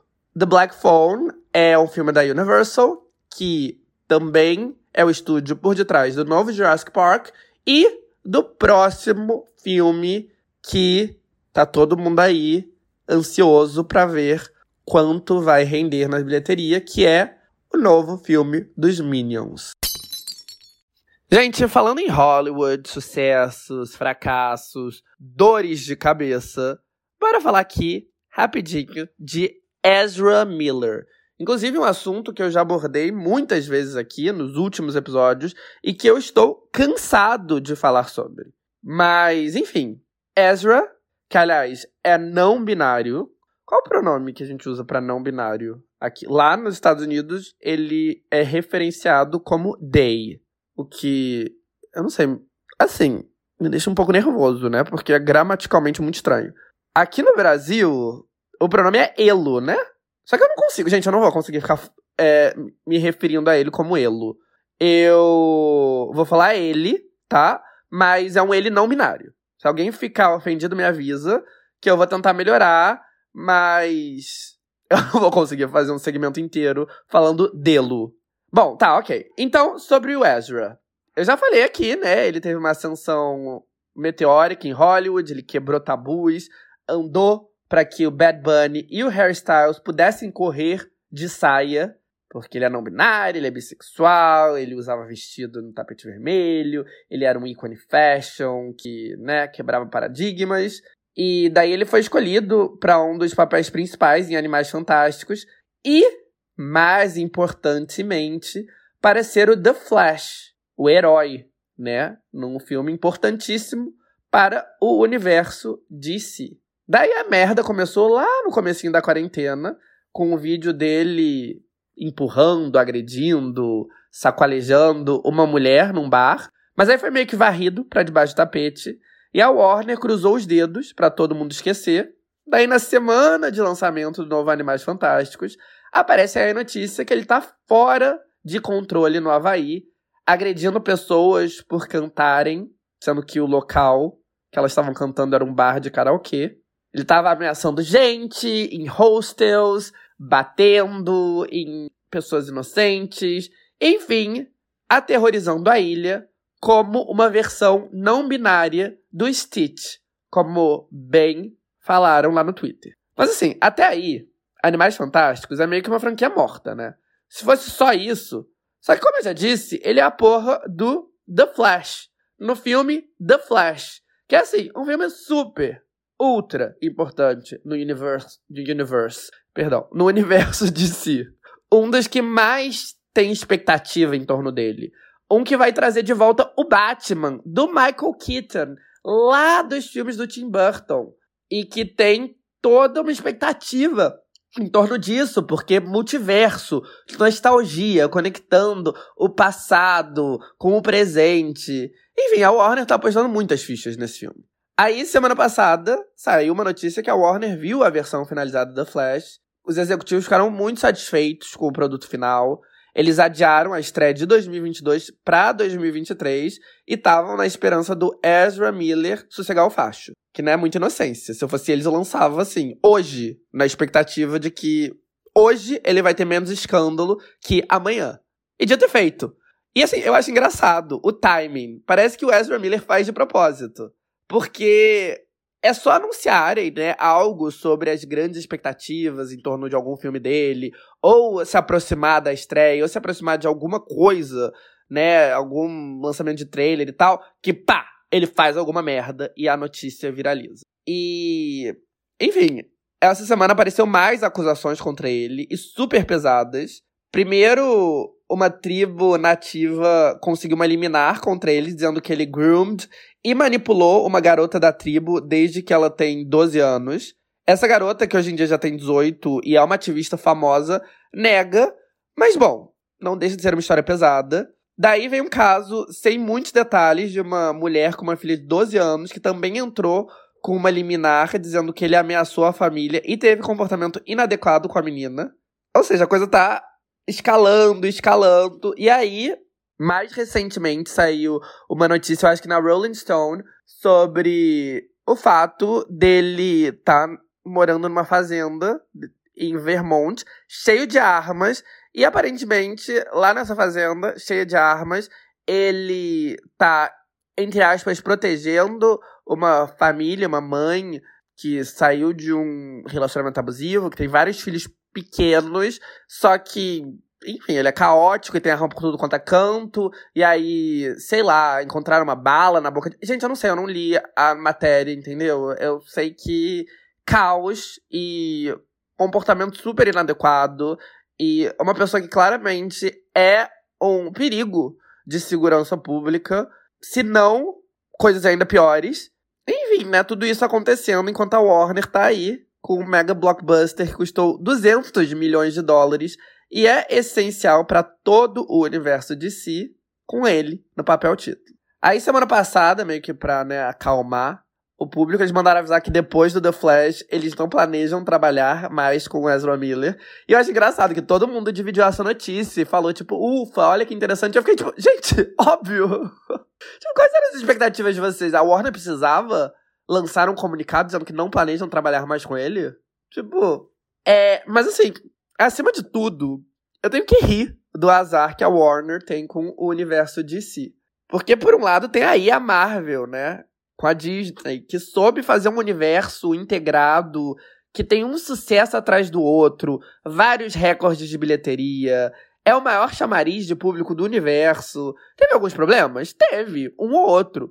Mas tudo plenamente controlável. Daí a gente compara com a DC. A DC, né, resolveu ali é, ir no mesmo caminho, também fazer um universo integrado, e chamou o Zack Snyder para isso. E o Snyder fez um trabalho que agradou muito uma parcela do público, uns fanboys muito intensos, mas no geral os filmes que ele foi responsável não foram bem recebidos, principalmente comparável do, com os da Marvel.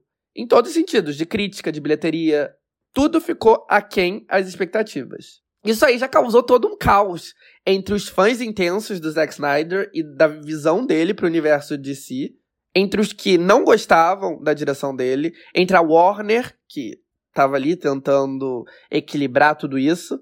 E no fim, o Snyder saiu do universo de si, de comum acordo, por questões familiares dele e tal. A, a filha dele se suicidou, enfim, coisas bem pesadas que ele optou por priorizar e outras coisas. E hoje em dia ele tá trabalhando com a Netflix e tal. Mas o legado a nível comercial que ele deixou foram filmes que não atingiram potencial e ficaram muito longe de alcançar o objetivo da Warner, que era emular aí o fenômeno da Marvel. E algumas escolhas dentro do universo, que não tiveram nada a ver com o Zack Snyder, também foram confusas. Tipo, o Ben Affleck foi escolhido como Batman. E foi estranho, porque esse papel em geral vai para atores mais novos, né? Atores com 30 e poucos, com 20 e muitos, atores em ascensão. E o Affleck já tá bem velho. Mas beleza, ele assumiu esse papel não só como ator, mas também como roteirista, talvez até diretor. E aí faz um pouco mais de sentido, porque ele é muito bom em roteiro, em direção. Ele tem vários Oscars de direção. Quer dizer, ele tem vários, não. Ele tem um Oscar de roteiro, um Oscar de direção, eu acho, um Oscar de melhor filme. O fato é que ele, de fato, é um dos filmmakers mais reconhecidos em Hollywood. Só que assim, em paralelo a isso, ele tem vícios sérios, problemas com drogas pesadíssimas, acho que é com heroína, uma vida pessoal turbulenta. E tudo isso pesou na produção dos filmes e no interesse dele próprio de levar né, colaboração em frente. Porque fazer um filme de herói é um comprometimento enorme. E tudo meio que culminou também no filme da Liga da Justiça, que uniria o Batman, o Homem-Aranha e a Mulher Maravilha. E era para ser, assim, os Vingadores da DC. Mas o Snyder teve que sair no meio por problemas familiares. O Joss Whedon, que inclusive veio de dirigir o primeiro Os Vingadores, assumiu, deu tudo errado, ele se deu mega mal com o elenco. Houve processos na justiça, demissões, bate-boca. E no fim, o filme ainda não agradou, foi um fracasso. Então, caos. No caso do Ben Affleck, a Warner arranjou uma saída que é fazer uma franquia do Batman a parte do universo de si e tal, e deu certo com o Robert Pattinson no papel principal. Enquanto isso, no universo de si, o Ben Affleck ia continuar sendo Batman, mas sem filme próprio. Inclusive, a participação dele ia culminar justamente no filme do Flash, onde ia aparecer também o Batman original, né? O primeiro grande Batman cinematográfico do Michael Keaton. Ia ser toda uma coisa, multiverso, nostálgico, todas as coisas que o público mais ama. Só que era um filme do The Flash, do Ezra Miller. No meio de toda essa confusão do universo de si, teve dois pontos altos. O primeiro foi Mulher Maravilha. O primeiro filme foi super bem recebido. Foi um dos primeiros, eu acho que o primeiro filme de herói focado numa heroína, né? Numa heroína mulher. Foi dirigido por uma mulher, a Patty Jenkins. Enfim, foi todo um bright spot pelo momento que ele chegou, por ser o primeiro, por ter sido bem recebido, por ter tido boa bilheteria. Houve algumas questões? Sim.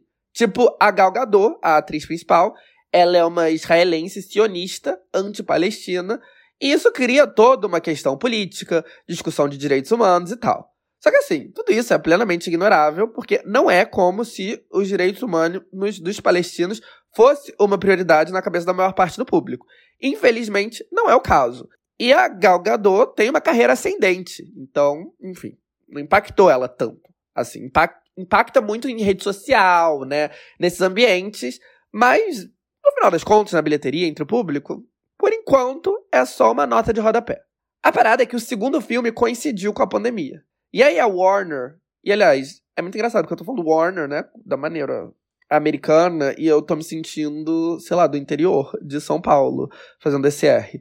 Mas bom, a Warner resolveu lançar o filme direto na HBO Max. Isso precedeu a decisão de lançar toda a grade de 2021 simultaneamente no serviço no cinema. Isso, essa decisão que eu já comentei aqui infinitas vezes, foi depois, porque isso foi em 2021 e esse filme da Mulher Maravilha foi no fim de 2020 ainda. Mas bom, esse lançamento no streaming foi só nos Estados Unidos, onde os cinemas estavam fechados. No resto do mundo, foi pro cinema tradicional. O que já é estranho, porque mesmo abertos, a maior parte das pessoas não estavam indo no cinema. Então foi toda uma estratégia que já né, parecia ser ruim para a franquia. Mas o que realmente ferrou tudo é que o filme foi considerado uma merda. Então, assim, uma propriedade começou dando super certo, no fim acabou dando errado. Daí, o outro grande sucesso do universo DC foi o Aquaman, que estrela o Jason Momoa. Eu acho que o primeiro grande papel dele em Hollywood, depois que ele se estabeleceu como uma grande estrela, graças a Game of Thrones. Foi lançado em 2019, foi bem recebido, foi o primeiro filme do universo integrado que ultrapassou um bilhão de dólares. Olha lá que, né? Que êxito. Tudo muito bem, tudo muito positivo. E a sequência deve chegar em breve. E quem tem um papel-chave no filme? Amber Heard, uma das atrizes mais divisivas do momento, depois de todo o julgamento com o Johnny Depp, que foi aquele caos onde ela saiu totalmente queimada. E assim, se é justo ou não, se ela merece isso ou não, isso é uma discussão válida. Mas, independentemente de qualquer coisa, é outro problema que a Warner com certeza não queria lidar. No fim, houve boatos de que eles cortariam ela, depois que reduziriam a presença dela. No fim, parece que ela continua lá, mesmo com os pedidos de boicote. E tiveram muitos, tá? Um abaixo assinado para tirar ela do filme tem mais de 3 milhões de assinatura. E é isso, né? Um monte de problemas de uma só vez. É uma zica atrás da outra. Quase dá pena. Quase, né? Porque eu vou ficar com pena de estúdio bilionário hollywoodiano? Eu não vou. O Bright Spot é a nova franquia do Batman, que existe a parte de tudo isso. E foi divulgado, né, as umas três, duas semanas, que Joker, o filme fenômeno, meio que surpresa, vai ter uma sequência. Joker, aliás, é uma prova do péssimo julgamento da Warner, porque o estúdio não esperava nada do filme. Inclusive, eles nem gostaram do produto final. Ele foi em frente porque o orçamento era baixo. E foi o maior fenômeno de todos. Não dá pra dizer que o sucesso foi do nada, porque, né, Coringa, um dos vilões mais famosos de todos.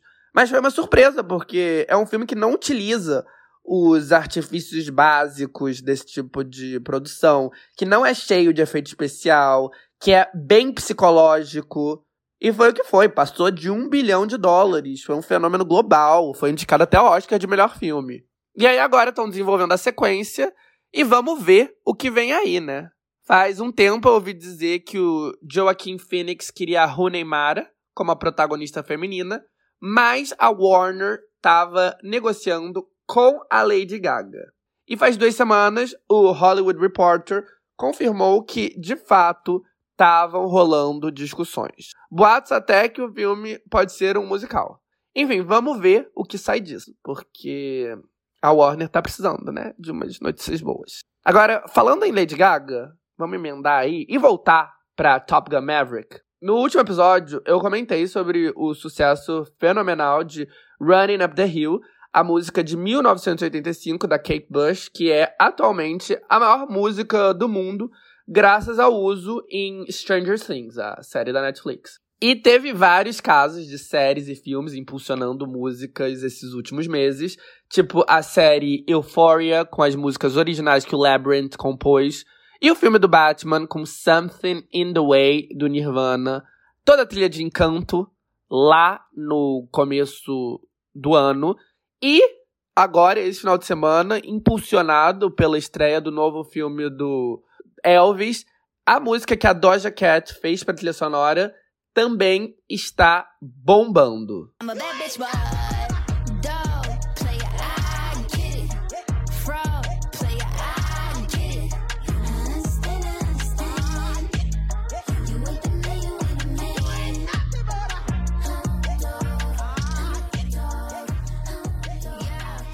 E aí eu usei a Lady Gaga como exemplo de que não é qualquer filme ou série de sucesso que irrita automaticamente uma música. Porque a Lady Gaga canta uma balada potente pro novo Top Gun. E o novo Top Gun é um fenômeno. E mesmo assim a música tá tendo dificuldade para subir nas paradas. Sendo que assim, a Lady Gaga não foi chamada à toa, né? A trilha sonora do filme original lá de 1987 foi um fenômeno de vendas. E a música romântica, em específico, desse filme, Take My Breath Away, foi um mega hit global. Então, a balada da Gaga, que se chama Hold My Hand, meio que era para tentar repetir isso. O engraçado é que, apesar do investimento ter ido nela, o filme de fato tá fazendo uma música decolar nas paradas globais. Mas não a dela, e sim a do One Republic, que também tem uma música original no trilha sonora. Ou seja, o fenômeno atual dos cinemas de fato está sendo representado também nas paradas musicais, mas não com a música que todo mundo esperava.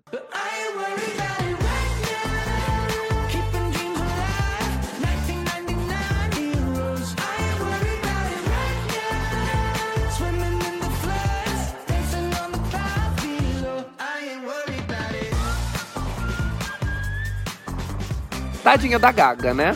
Ou não, tadinha de mim, que a Lady Gaga tá riquíssima, poderosíssima.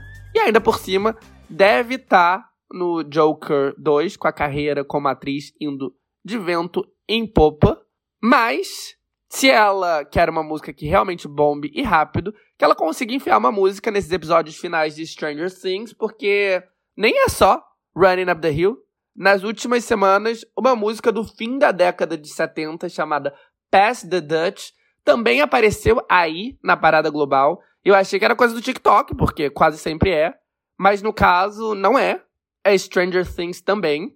Aliás, é TikTok junto, porque a música, graças à série, também viralizou lá. Mas enfim, a origem né, do revival dessa música é Stranger Things.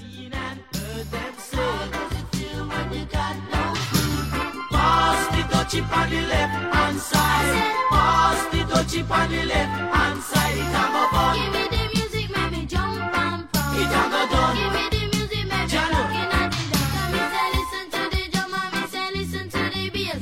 Give me little music, make me wind up me waist. Me say listen to the drum and me say listen to the bass. Temos pouquíssimo tempo e eu queria finalizar ainda falando de música Aliás, eu tenho muita coisa para falar do assunto música. Tem o lado B do álbum do Bad Bunny, tem a nova era da Beyoncé, que foi anunciada junto com o lançamento de um single fresquinho. Fresquinho, gente, eu tô que tô. Tem o Drake fazendo música house, tem fracassos, tem sucessos, mas nada disso fica para hoje, pois não temos tempo. Hoje eu quero falar de uma música que surgiu meio do nada. Parece que vai ser a maior música do verão. Como eu já comentei aqui várias vezes, o primeiro quarto do ano foi péssimo em relação à música. No sentido de ter música de sucesso comercial, hits. Não é uma crítica em relação à qualidade. Mas no sentido de sucesso popular, a indústria não conseguiu lançar nenhum sucesso global. Daí isso mudou com a chegada do novo single do Harry Styles, que tinha tudo para ser gigantesco, porque primeiro que é o Harry Styles, um dos maiores artistas do mundo, e segundo que a música realmente foi feita para ser um mega hit, seguindo a tendência atual de produção synth pop com fortíssima pegada dos anos 80. E de ter feito, a música é um fenômeno. Daí outra coisa que eu comentei é que com certeza viriam outros hits grandes, porque o verão no hemisfério norte se aproximava e com o aumento de temperatura, todo mundo começa a escutar muito mais música, os streams sobem, o Spotify bate recordes durante os meses de julho, de agosto, e de maneira geral, hits nascem, viralizam e tal. E dito e feito, aconteceu, mas nunca que eu esperaria que fosse essa música. Porque quando a gente pensa em hit de verão, a gente pensa em quê? Batida animada, uma coisa pra cima, bem chiclete. E o hit de verão, não. É uma balada totalmente depressiva e triste. Uma coisa que eu conseguiria imaginar explodindo em janeiro, no ápice do frio lá no norte, tipo como foi com Driver's License. Só que em pleno mês de junho, quase julho, só que a música surgiu, agradou, em poucos dias já estava em primeiro no Spotify estadunidense e pouco depois no Spotify do mundo. E foi assim, do nada. Não dá nem pra culpar o TikTok dessa vez, porque, claro, a música tá viralizando no TikTok, mas a ordem foi que o público gostou e por isso ela viralizou no TikTok. Não o inverso, que costuma ser o comum. E a música em questão se chama Glimpse of Us e é do Joji. E de novo, é uma música super triste em tudo. No arranjo, no jeito que é cantado, a letra fala sobre o fato dele estar tá com uma garota que é perfeito, que faz tudo por ele, mas que apesar disso, ele não consegue superar a ex, apesar de todas as imperfeições desse relacionamento. Então, o refrão fala: Cause sometimes I look in her eyes and that's where I find a glimpse of us. Ou às vezes eu olho nos olhos dela e é lá que eu encontro um vislumbre de nós, um lembrete do nosso passado.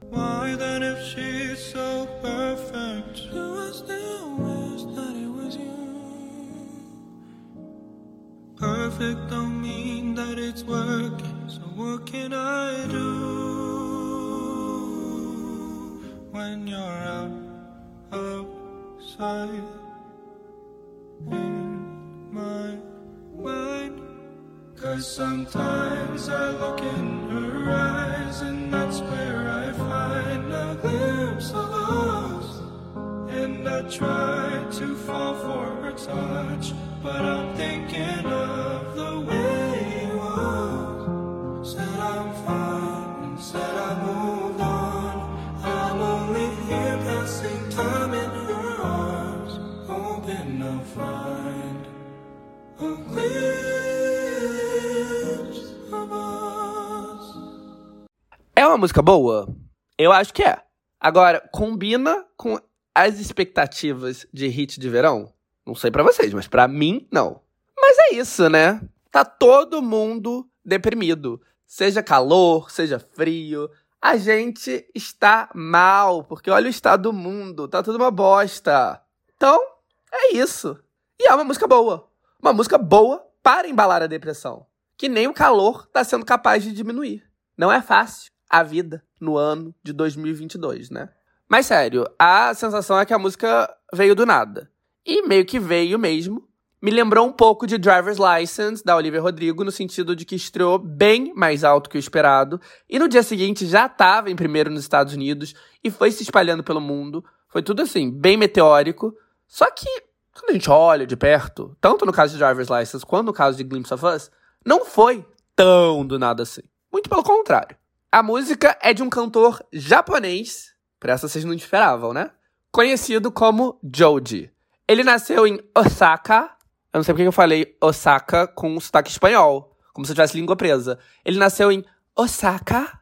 Agora sim, acho que eu consegui fazer o sotaque japonês. Osaka, Osaka. Enfim, sei lá. Ele nasceu em Osaka, estudou em escola internacional e aos 18 anos se mudou para Nova York para universidade. Em 2011, sob o nome de Filthy Frank, Frank Imundo, ele começou um canal de YouTube de comédia, fazendo sketches, challenges, ensinando japonês. E o sucesso do canal foi enorme. Para vocês terem noção do impacto, foi no canal dele que aquele viral Harlem Shake, que tomou conta do mundo, inclusive atingiu o número 1 um na Billboard, se originou. Foi ele, foi o Filthy Frank, foi o Joji. Em 2017, por problemas de saúde, falta de interesse e desejo de focar numa carreira musical, ele fechou o canal. Daí ele começou a sério uma carreira musical. Antes disso, aliás, ele já tinha uma sob o nome de Pink Guy, que com sua fama no YouTube teve sucesso. Mas era um personagem. O Pink Guy era um personagem e as músicas eram meio cômicas e tal, meio que na vibe da carreira dele na época. Nada a ver com Joji, que apesar de ser um pseudônimo, é para representar quem ele realmente é. Então, assim, pós 2017, só que ele de fato recomeçou sua carreira. Ele lançou EPs, ele fez turnês pequenas, a sua música misturava lo-fi, trip hop e tinha elementos de trap, só que, né, também eram baladas acústicas, enfim, era uma mistura aí de várias coisas que os jovens gostam. E aos poucos a sua música foi crescendo. Slow Dancing in the Dark é uma música que desde 2018 quando foi lançada, não para de crescer. Daí depois veio Sanctuary, que ele lançou em junho de 2019 e inclusive entrou no top 50 do Spotify estadunidense quando foi lançado. E foi através dessa música que eu descobri ele, eu acho, inclusive, que é a minha favorita. Eu não vou colocar fragmento aqui, mas vamos lá escutar.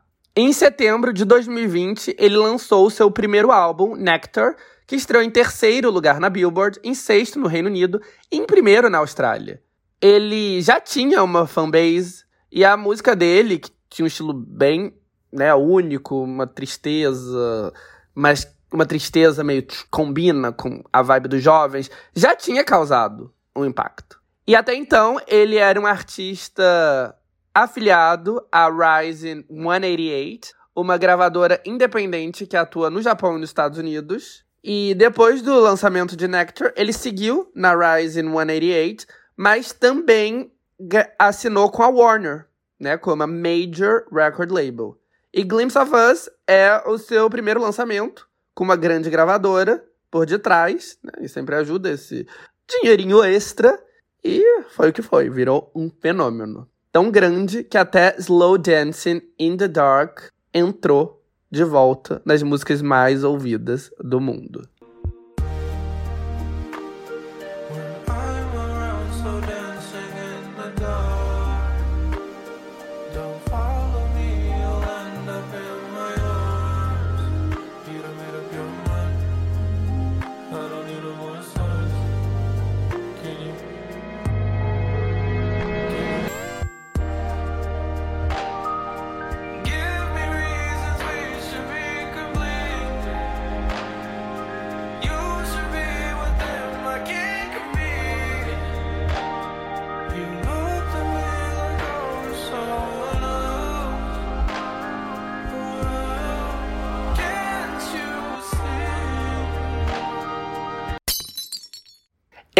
Sei muito sobre o Jojo, eu nunca acompanhei a carreira dele de perto e tal. Tudo que eu sei é isso aí que eu contei para vocês, que eu descobri fruto da pesquisa, né, que eu fiz e tal.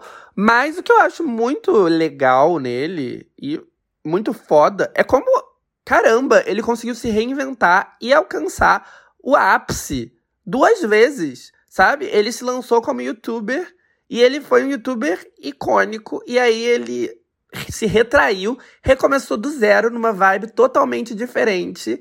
E de novo, tá chegando lá no topo. O cara é foda, porque ele consegue sucesso em tudo que ele se propõe. Ele é tipo eu, só que eu sou a versão contrária disso. Tudo que eu tento dá errado. Mas bom, não deixa de ser inspirador, né? Tá, gente, e assim, vamos finalizar esse episódio é, comentando aí uma notícia que não é recente, tá? Ela é de umas duas semanas atrás, Mas assim, eu fiquei viciado nela, obcecado com essa notícia. É a história de uma mulher lá na Índia, né, que foi pisoteada por um elefante, morreu, muito triste, muito trágico. E aí, quando ela estava sendo enterrada, o elefante reapareceu, pisoteou ela de novo, tacou ela do caixão e, dizem alguns, chamou toda uma manada que viajou quilômetros e destruiu todo o vilarejo dela. Ou seja, era uma coisa pessoal, entendeu? Não foi um acidente. Aquele elefante queria vingança. E assim, gente, eu não quero ser injusto, né? Eu queria tentar ser parcial e é uma história trágica, né? Uma mulher morreu. Mas assim, o humano, eu já vi fazendo muita merda. A natureza, não. Entendeu? Eu confio. Não tem como a gente dizer o elefante estava errado. Se ele fez o que ele fez, ele tinha seus motivos. E eu nunca na minha vida quis tanto ouvir o lado de um elefante, entendeu? Eu queria esse elefante sentadinho numa entrevista com a Oprah Winfrey, sabe? Preenchendo aí todos os buracos nessa história, nos dando aí the full picture, né? A história completa. Mas, sei lá, gente, que história louca, né? Bem fascinante, bem incrível e tem todos os elementos, né, que a gente ama. Tem reviravoltas, tem tragédia e, acima de tudo, tem vingança. Tem vingança. E não tem como. Não tem como a gente achar que o elefante é o vilão da história. O elefante é um animal sagrado, maravilhoso. Se ele fez o que ele fez, ele teve os seus motivos. Então eu só tinha elefante, mas eu queria acabar esse episódio com uma opinião de merda, porque eu tô nesse mood, né, de acabar. Antes eu tinha aquela coisa positiva, vamos acabar numa nota positiva, mas não tem mais isso, entendeu? A gente agora tá numa versão vida real, e a vida real é isso, é ruim. Então eu vou acabar com uma opinião de merda de novo. E minha opinião de merda é que depois de me divertir muito, né, com essa notícia, o que eu não sei se é errado ou não, porque assim, teve uma pessoa que morreu, né? Mas enfim, teve muitos memes e como eu já disse, né? Uma história novelesca. E depois de me divertir muito, eu meio que concluí que essa história, ela é mentira, gente. É uma opinião de merda, porque é uma história muito maravilhosa. Eu queria acreditar que ela é verdade. E ela sai, e ela é, foi noticiada aí, né, em eu não vou dizer em nenhum lugar muito respeitável, né? Nos tabloides britânicos, no Google Gloss, mas também saiu no The Independent, que faz a gente achar que pode ser verdade, mas não é. Não é, porque eu fui um pouquinho mais a fundo, Entendeu? E assim, é uma história que é muito boa, que os veículos começaram a publicar, porque devia trazer um bom tráfego para o site, né? Porque quem não vai clicar em uma coisa tão espetacular? Mas a minha opinião de merda é que eu acho que é tudo ficção, infelizmente. Mas, né, não deixa aí de ser uma história fascinante, uma história que eu tô aí no aguardo para adaptação hollywoodiana. Ou não, né? Ou adaptação bollywoodiana. Porque é uma história indiana. Foi na Índia, né? Então o filme de Bollywood ainda vai ter aí umas sequências musicais. Então, enfim, tô aqui no aguardo. E é isso. Com isso, eu termino esse episódio. Eu agradeço enormemente quem chegou até aqui.